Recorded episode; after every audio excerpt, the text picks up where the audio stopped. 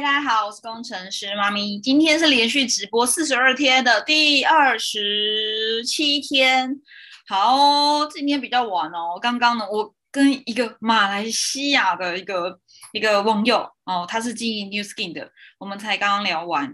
啊，关于个人品牌上的合作，我觉得很开心呢，能够在网络上认识很多不同国家的，当然都是讲中文的啦。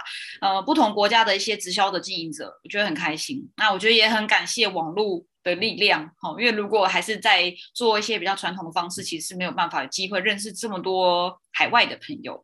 好，那嗯，今天的主题呢，主要来聊聊的是呢，要如何在网络上去讲出。一场或一部打动人心的呃演讲的影片，因为呢，最近在做辅导自己的学员的时候，有发现说，哎，学员他们都很努力的在做直播的练习，好，无论是在做连续直播，或是他们是用呃拍摄影片的方式，那呃，蛮常会有学员问我说，老师，我要不要写稿？因为我不知道我该讲什么好，嗯，先写稿好吗？那或是说，呃。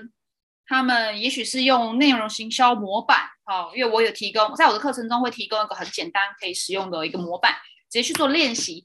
那他们有发现说，无论到底写不写稿啊，好像都不太吸引人，讲出来的东西。他们自己都听不太下去，那我也有去旁听这些学员，他们每次交作业的时候，我都去听他们直播。的确是我发现呢，呃，在他们在录制直播或是在讲这些影片的时候，其实也是一种演讲，对吧？只是在线上。那我有发现一个特质是，他们讲的东西会让人家有一点点的。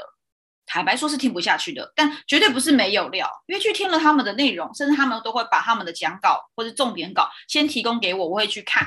他们其实都是很有，我这些学生们都很棒哎，他们都很有料哎，尤其是透过一些输出式的学习的方式，或者是嗯，他们本来就是在他们的领域是小有专业的，只是不知道为什么要在线上做直播，可能看了这个镜头哦，或是说他们也许也从来没有在演讲过，在舞台上讲台上去讲过。呃，去发表过自己的想法，呃，或许这跟我们华人的教育有关系啦。因为我也很喜欢跟我学生哦讲到说，你们在学生实习小时候啊，是不是都嗯不太有什么机会去发表自己的想法？有没有老师上课说同学有没有问题？有问题举手，然后就发现了，哎，没有有问题，这是最可怕的，因为大家都一定是没有问题不敢讲，对。好，所以今天呢，呃，我想要来聊聊的是呢，如果你过去啊，也是属于不太有什么机会可以表达自己的想法的人，那今天你来到了做自媒体，你开始要拍摄影片，做 YouTube，做 Podcast，不露脸，或是做直播，那如何可以在线上去讲出呃打动人心，或是能够做一个比较精准表达的演讲？好，今天会分成三大重点，我今天没有写稿啦。嗯，就写一些重点好，所以呃，如果等一下，其实等一下是一个即席演出哈，如果讲的有一点点小混乱，那请多包容好，因为今天是我的休假日，但必须还是要 完成连续直播。好，进入今天的重点，今天会分成三大重点，第一个叫做呢，我会建议大家在线上或是在线下，无论你今天是网络还是嗯传统的一个讲台上的演说，都建议不要背讲稿哦。等下会讲为什么。好，第二是呢，那在演讲中。三段题，演讲中有三个架构，可以帮助你不需要有讲稿，你就可以即席的演出，而且讲得非常的好。对，网友说没稿很厉害，我一直都嗯不太写稿啊。对啊，呃，写稿只是一个提示我自己，嗯，要讲什么重点，怕因为我很容易讲歪掉，就我很容易聊开了，所以我还是要写一个重点。哦，我今天的架构是什么？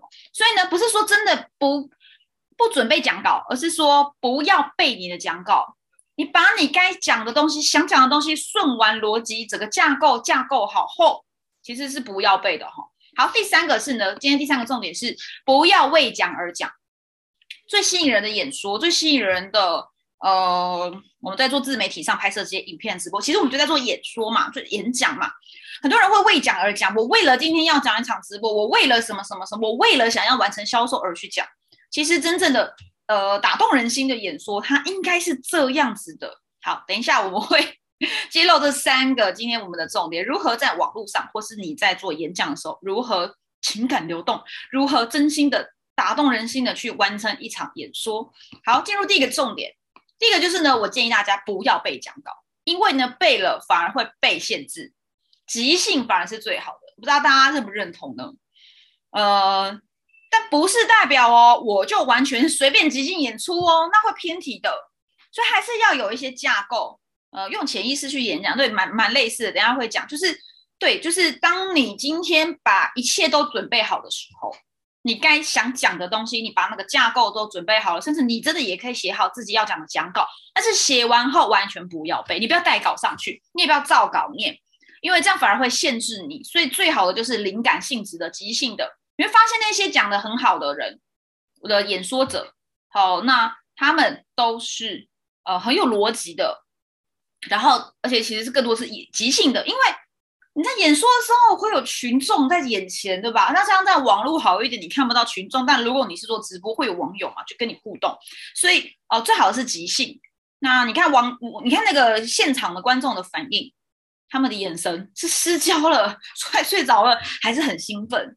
所以呢，即兴反而是好的，尤其是你看他们已经眼神失焦，开始放空，那这时候你还硬要把它讲完，因为你背稿嘛，那你背稿，我就是要讲到这个地方。但他们眼神失焦了，这时候你应该是要停下来跟现场的观众互动嘛，或是有一些呃讲讲笑话啊什么的。好，所以呢，我不建议背讲稿。那不背讲稿的好处就是你不会被限制，反而你可以因应今天现场的观众或是来听你直播的人他们的状态。当然，像我做直播的话，或是录影的话，不录 podcast 就没有人跟我互动。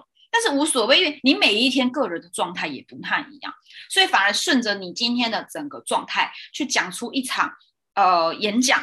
其实呃，我觉得刚刚有讲到，有网友讲到即兴，呃，是用潜意识，我觉得这还蛮重要的，因为这在第三点会讲，就是真的那种情感流动的方式。你好就好，你不好就不好。其实要让人家知道你很真实。在昨天的直直直直播中有讲到嘛，真心啊。内容行销不败的关键就是真实，你好就好，你不好就不好，不要明明就不好，你还要装很好。好，再一次呢，你知道当大脑超速的时候啊，超速就是，呃，你是一个即兴演出，然后其实你的大脑是一个在很高效运转、高高能运转的时候呢，反而是可以激发你的创造力的。所以如果你一直要按照讲稿演出，有时候就会限制你自己各种可能性。那当然呢，如果你今天讲课是需要有讲稿的啊，或是简报的啊，其实你都可以做，你也可以放，但是呢，你不一定要完全按照这个 PowerPoint 这个简报去演出。呀，关灯了。好，呃，像我自己每一次在讲课的时候，有时候是会有一些时间上的问题，那讲着讲着都突然发现，哎，今天你一样可以放简报，你一样可以有一个讲讲稿的大纲。但是呢，我还是会蛮喜欢应应今天现场的人，譬如说，哎，他对于这个内容眼睛发亮哦，他问了很多的问题，那我就比较针对他现在在讲，呃，大家对有问题的或有兴趣的内容多讲一些。那那些你明明就看到他眼神放空或大家比较没感觉的，那你就知道嘛？你下一次这个东西要再修正，那这一次比较硬要坚持把它讲完。所以呢，呃，不被讲稿的好处就是你有更多的弹性。然后你可以激发各种创造力，而且因应现场的观众去给这些观众要的东西，因为我们在做演讲，就是希望能够帮助对方前面这一群人得到他们想要的东西嘛。他们今天来听你演讲，一定是想要拿点什么东西回家。所以呢，我们不是为讲而讲，而是为了提供你的价值，是帮助到这一群人而讲。所以不被讲稿的好处是这样子的，但是呢，还是会希望大家在演讲前还是顺一次你的逻辑、你的架构。像我每一天的直播，我都还是有。还是有那个讲纲的哦，你呃，像因为这是你串流嘛，我可以分享画面给大家看。你看，我还是有讲纲的，我还是有大纲的嘛，一二三。但是你说我是不是会照稿念？绝对不会。你看，这是我今天讲纲，然后下面这是我的学习的笔记，我绝对不会按照这个上面讲的啦，因为这样的话，我的群众、我的网友会睡着的。好，所以你看哦，一二三，有没有？但是我会边看，然后边讲自己想讲的东西。像我刚刚这样，应该已经有讲了五分钟以上了吧？但是我明明就是只有提点这一段话，但我刚刚却讲了五分钟以上，这就是一种即兴演出，对，就可以比较针对今天你的群众有兴趣、好奇的东西去提供的。好。所以第一个就是呢，不要被讲稿，但你应该要在讲之前还是顺一下你的架构逻辑。好，第二是演讲三段题。其实，呃，我们在演讲时是有一个架构的。那呃，等一下我会提供这个架构给大家，叫做 hook 钩子，就是你今天为什么要讲这件事情？那你的目标是什么？那你的群众在听这个演讲的人，他们的问题点是什么？然后呢，你点出他的重点。他今天来到这里，坐在这边听你讲这个内容时，他要的是什么？你先打一个重点，打一个呃，引发好奇心。然后或许你还可以再提供一些统计数字。好，这第一段。第二段是呢，你的重点，你今天的 what 或是故事，今天为什么？你刚刚讲了一个他的痛点或群众的需求后，他们接下来想要的是什么？可能重点一、重点二、重点三。然后呢，讲完重点，你也可以搭配一个故事。有时候真的。呃，不一定是真的可以提出很多的重点的。例如说，我有个学员，他是做西塔疗愈的老师，他的品牌就是西塔疗愈。他说他还真的蛮难哦。什么是西塔疗愈？哦，重点一、重点二、重点三，他比较没有办法，他比较需要的是提供比较故事或是案例分析给他的群众。所以呢，今天我会建议在第二段的时候呢，就是提点出今天你解决问题的这些方案、重点、策略一二三。最好还可以搭配一些故事，让大家可以理解情境式去理解说哦，你的重点他到底想要表达什么？好，然后当然可以帮大家复习最后一段叫做呃总结以上今天的重点是什么？这是第一个。然后呢，你也可以提供说，哎，如果你今天喜欢我这样的一个演演讲啊，或是你今天听完之后如果有任何问题，你可以去做些什么？所以也不要让观众听完就没事就开心的回家睡觉了，还是希望。今天他坐在这边听了一个小时、三十分钟、两个小时的时间，他要有所获得而回家，这样才是真正能够帮助到这些来听你演讲的人，呃，真的去改变或是去拥有一点什么。因为你不是来为讲而讲的吧？你不是为了领演讲费、车马费，也不是为了为了呃为了讲开心而讲，一定是有一些目的的。你希望能够提供你的价值给网友，或是你来听你演讲的这一些群众的。好，所以呢。基本上整场讲座，无论是做网络的还是线下的讲课，都是环绕在一件事情。所以，呃，一个讲座就是一个主题，就环绕在这一件事情就好了。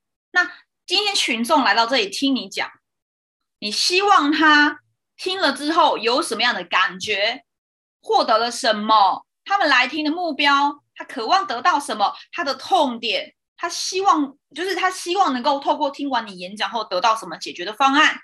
采取什么样的行动？其实，在准备一场演说之前，都要先去想这件事情的。就是你展开一场对话，你要知道你有什么，对方要什么，而你是做一个对接桥梁。我们做演说提供价值，就是一个搭桥梁的动作。如果你讲你的，他这边放空，其实这场演讲就是浪费时间。因为你们没有到达一个沟通的桥梁，所以演讲只是一个一对多的一个沟通，搭建桥梁，给大家来了解哦，你是可以这样帮助人家解决什么问题，或他可以学到什么。好，所以呢，在演说刚开始的时候，你可以跟观众互动。诶，很好奇呀，在场的今天各位来听我的直播，或来听我的影片，或来听我这个现场的这个课程，你为什么在这里呢？你为什么要花时间坐在这？你想要什么？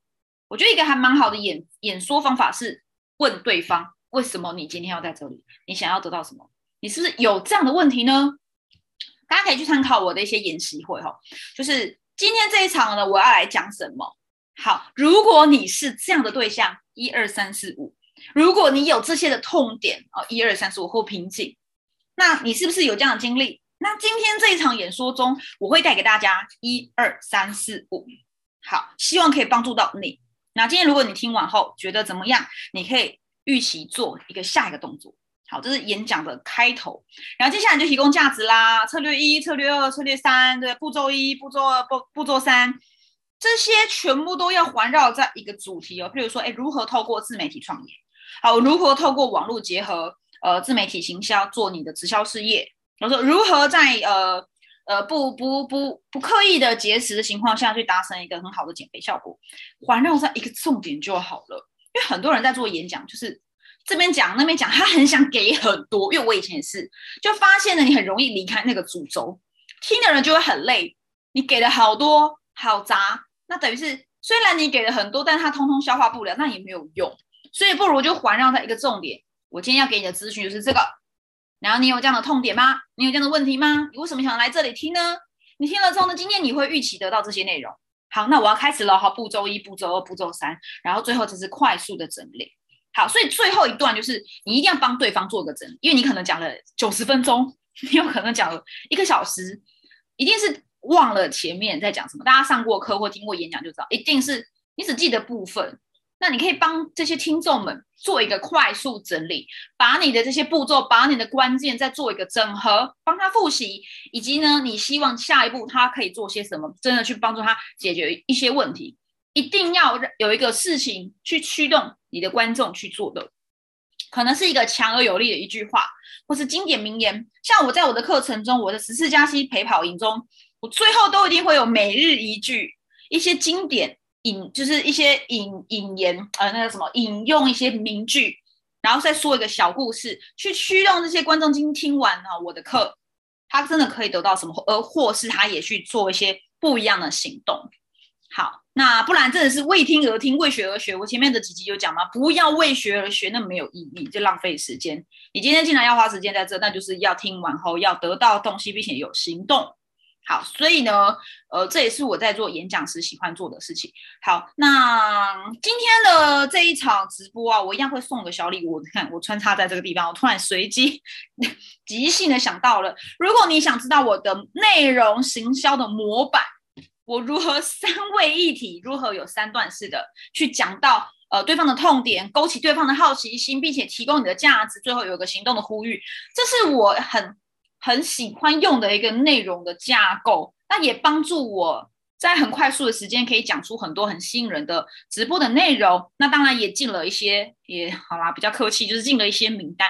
所以如果你也想透过一个很吸引人的演说、很吸引人的内容行销的直播得到名单，我觉得这个呃内容行销模板蛮推荐给大家可以去参考的。哈，所以如果你想要这个内容行销模板，你刚好已经有听到这里喽。现在是第十七分钟，我才讲到。好，所以呢，如果你想拿这个内容行销模板，请一样加入我的官方 LINE 账号，在这边。应该是在这吧，左边还右边呢？应该是镜像的吧。好，在这个地方这个位置，那会你可以加入我的官方 LINE 账号，呃，然后丢一个讯息告诉我说 D 二七，让我知道你想要拿今天的内容形象模板。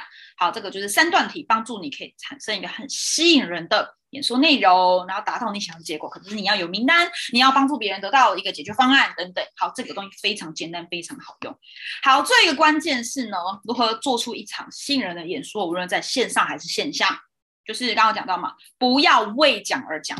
今天你的演说是你有一些价值想要提供给对方，那对方来听到你的演讲，来坐在这边听，或是花那个三十分钟、六十分钟、九十分钟来听，一定想获得什么？他一定有一些瓶颈，或他想得到的东西嘛。我们就是在做演说时，就是一个建构桥梁、资讯的桥梁而已。好，那所以我们绝对不是为讲而讲，你不是眼睛这样瞎了，就是眼睛闭起来，一直讲、一直讲、一直讲、一直讲。大家在在成长过程中有没有遇到那种一直讲、一直讲、一直讲的老师，然后你就睡着？那就是他为讲而讲，为了要上完这堂课而讲嘛。那我们今天要做一个吸引人的演说，绝对不是为讲而讲。所以我刚刚第一个讲的说，不要背稿，你要有一些即兴。你看到学生睡着了，你要。让他们醒醒嘛，对不对？不然你你也很辛苦啊。没有灵魂的观众，你也这样讲这场演讲也很辛苦的。好，所以不要为讲而讲，不要为了完成演说而做。那当然更重视的是呢，情感流动、共情。你讲这些，你在讲之前，你在设计今天的讲稿、讲演讲的内容时，一定要考虑进这一群观众他们想要的是什么，他们为什么来听。而你如何除了讲话，还有别的方式可以让对方理解你想要表达的，好你的情感如何去共情，让彼此达到共鸣，这才会动之以情嘛，才会吸引人呐，他才会达到你的目的的。因为人是这样子的，你一直讲话，一直讲，一直讲，一直讲，一直给，一直给对方不一定可以收得到的。因为人接受讯号的方式呢，不只是声音，不只是看影片，不只是看你的大纲，或是看你的。呃，简报，人们在接收资讯是用感官呐，感官有很多种哎，眼睛、视觉、嗅觉、听觉，然后可能还有触觉等等。那如果以听觉好了，例如说你在做直播的好这种线上的，他就是来看你的镜头，或是他可能就是呃影片放着，然后开始做家事，所以他其实是很重视听觉的。我个人觉得，在网络上做演说，做出一场吸引人的内容。听觉非常的重要。所以你在演讲时呢，我说了不要为讲而讲，你要很重视你的情感流动。举例，请问语速是不是也会攸关到这个情绪面、情感流动？我今天就讲话讲很快嘛，对，不要为讲而讲啊，对，就情感流动啊，有没有觉得很急躁？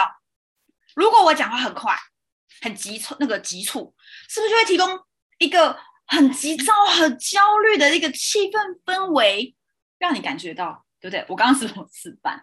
对对，好。那如果我这样这样子慢慢说，然后然后眼神这样看着你，其实你可能没有在看 YouTube 啊，哈。对，那会不会就觉得啊，好像有收到我的爱的感觉？所以语速非常的重要，快与慢一定要掌控。我之前有辅导过我一个学生，他超可爱，年轻的弟弟，我就拿了一个讲稿，因为我发现他讲直播明明都很认真，但是都没有人来看。问题是什么？我看了他的讲稿，其实蛮棒的啊。可是他讲的内容就没人来听，很奇怪。然后呢，我就请他讲一遍给我听。我发现他讲内容就跟讲那个学生朗读课文一样，一字一句慢慢说，不是为讲而讲，情感流动很重要哦。因为我今天想要告诉你的是这件事情。哇，这样的演讲怎么会有人想听呢？所以语速快慢非常重要。再来是声音的大小。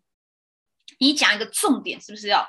我跟你说，今天我们的重点是这个，有没有？你会发现有强有弱。你讲重点时就要大声，然后剩下的你可以慢慢的再收回来。然后再来是，这是声音的大小，还有频率的高低。今天一个声音高亢的跟低沉的，是不是也会有不同的情感的流动？好，所以声音的大小、高低都是有。呃，会让对方在听的时候会感受到你的情感的。好，所以语速大小高低。再是呢，今天你是在做直播的录影的，表情也很重要，真的。除非你是录 podcast，如果是不录 podcast 这种电台的听的，那更重视你这个声音、语速、情绪，哦，大小高低。哦，有没有听过说故事？如果没有听过说故事，你可以去呃去搜寻一些小时候是一些说故事的叔叔啊、阿姨啊。他们在讲那个童话故事的时候，是不是讲从前从前有一个女孩子叫做白雪公主？今天白雪公主怎么样怎么样怎么样？是不是？因为你完全就只能听，所以你的那个语速、声音高低起伏很重要，它会牵扯到你的情感流动。那如果今天你是影片的呢，就要再搭配表情、肢体。所以有没有看到我即使是做直播，每次手很忙，有没有表情很多，甚至是呢，呃，因为在网络上嘛，你没有真实那个人坐在你面前，是是是只有镜头的。那有的人会说，在网络上演说没有办法情感流动，没有办法凝聚，不会啊，我一直都在线上做这件事情，情感凝聚也很棒啊。所以那只是方法而已嘛。网络上其实的确他没有坐在你面前，所以很难有真实的一些互动。你没有办法走下去跟呃观众说：“哎，这位小姐来，你刚刚怎么样子？”没有办法有这么这么真实的互动。所以更重视除了刚刚的声音，还要你的表情。当然，你跟镜头之间的距离。如果我今天这么靠近你讲今天这个内容，其实你也是会觉得有压迫，想说：“距你干嘛要这么靠近镜头呢？你今天的镜头怎么了？对不对？”那如果我。远太远，其实你在看整个 YouTube 画面的时候，你会觉得好像失，好像有点失焦，看不到我的表情。所以呢，你的近与远，还有你的表情、你的肢体，其实也是非常重要的。那重点就是呢，其实如何打动人心，就是要情感流动。如何情感流动，就是让对方今天听与看你的画面时，如同见到本人。像我刚刚跟马来西亚的一个来咨询的学生，那新的学员，呃，他就有说看到我本人哎，然后我说哎也没有本人啊，我们也是是在路上，我说那是不是跟我在 YouTube 一模一样？他说对，一模一样。对呀，所以即使我今天真的办了网友见面会，跟我的网友学生们见面，他们也说俊，我觉得你都一模一样。之前我有一个呃跟我两年的学生，她她是做杰斯的一个女生，然后呢。有一次我们终于见面了，在台中两年哦，然后见到本人的时候，就是根本就跟闺蜜一样啊。说，哎，我们好像不像第一次见面，也是对我们两个好像认识很久，对我们是认识两年，都在网络上聊天，对，所以你说网络能不能情感流动？真的有感情可以的。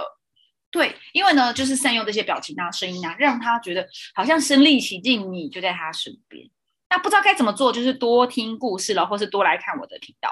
好，那在最后呢，送给大家就是呢，你要对自己的脑子、对自己的心要有自信。今天要开始讲一个直播，你准备好这些讲稿，或者你要今天要真的在那舞台上讲课，那准备好，尽了你最大的力去准备这一切之后，接下来就是享受，享受舞台，享受氛围，享受群众对你的那些反应，你就是最棒的，你的演讲就是最棒，就没有任何人会说你不棒，只有你自己会说自己不棒，所以你要告诉自己，你就是有自信。交给有人说交给神哦，交给自己内心的那个神，交给自己过去的这些努力，你是做得到的。你一定要有自信心，因为的海白说了，你再盯个几秒，盯个几分钟啊，硬要弄那个简报，其实呃也没有太大的差别。对，不如就把自己状态准备好，告诉自己，我都准备好了，我现在立刻可以呈现那个状态，我相信我自己。我已经知道我要讲什么了，它都在我大脑里，都在我潜意识了。然后等到你上台之后，等到你开播时，就一起享受这个舞台，把我脑子里拥有的东西倒出来，甚至即兴的演出，好，即兴的去讲出这一场讲座。好，这也是我在做这么多场线上的研习会，我每次讲都是七十分钟、九十分钟。有有的学员会问我说：“俊怎么可以讲这么久？”其实我也不知道，我就真的是讲稿。我都没有写讲稿，我都走投影片，看到了之后我就讲讲我脑子里有的东西，把它倒出来，然后情感流动。我真的就是 只有做这件事情而已，不好意思。嗨，思娟晚安。对，所以充满着自信，相信自己的努力，然后呢，把自己的一切就是交给这个舞台，交给这个直播，然后呢，没有什么做做的好与不好。因为你永远都可以有修正的机会。那呃，与其在当下觉得很紧张，觉得自己说的不好，不如就是今天这个场，你就好好享受嘛。都上去了，对不对？都开播了，就把它讲完。接下来下一步就是你可以再去听自己讲的东西，然后再做修正。所以我觉得如何嗯讲出一场打动人心的演讲，其实今天有讲这三个重点嘛，快速复习喽。第一个是我们不要准备讲稿啦，因为讲的讲稿就是被限制啦，即兴。嗯，就是反而是可以做你自己，好，相信你的大脑的那个创造力，各种可能性。但是你可以准备好简报，或是在演讲前顺一次稿。好，第二是演讲三段题，环绕在今天为什么他要来听你讲，你可以给他什么，如何做到，然后呢，你可以讲重点一二三。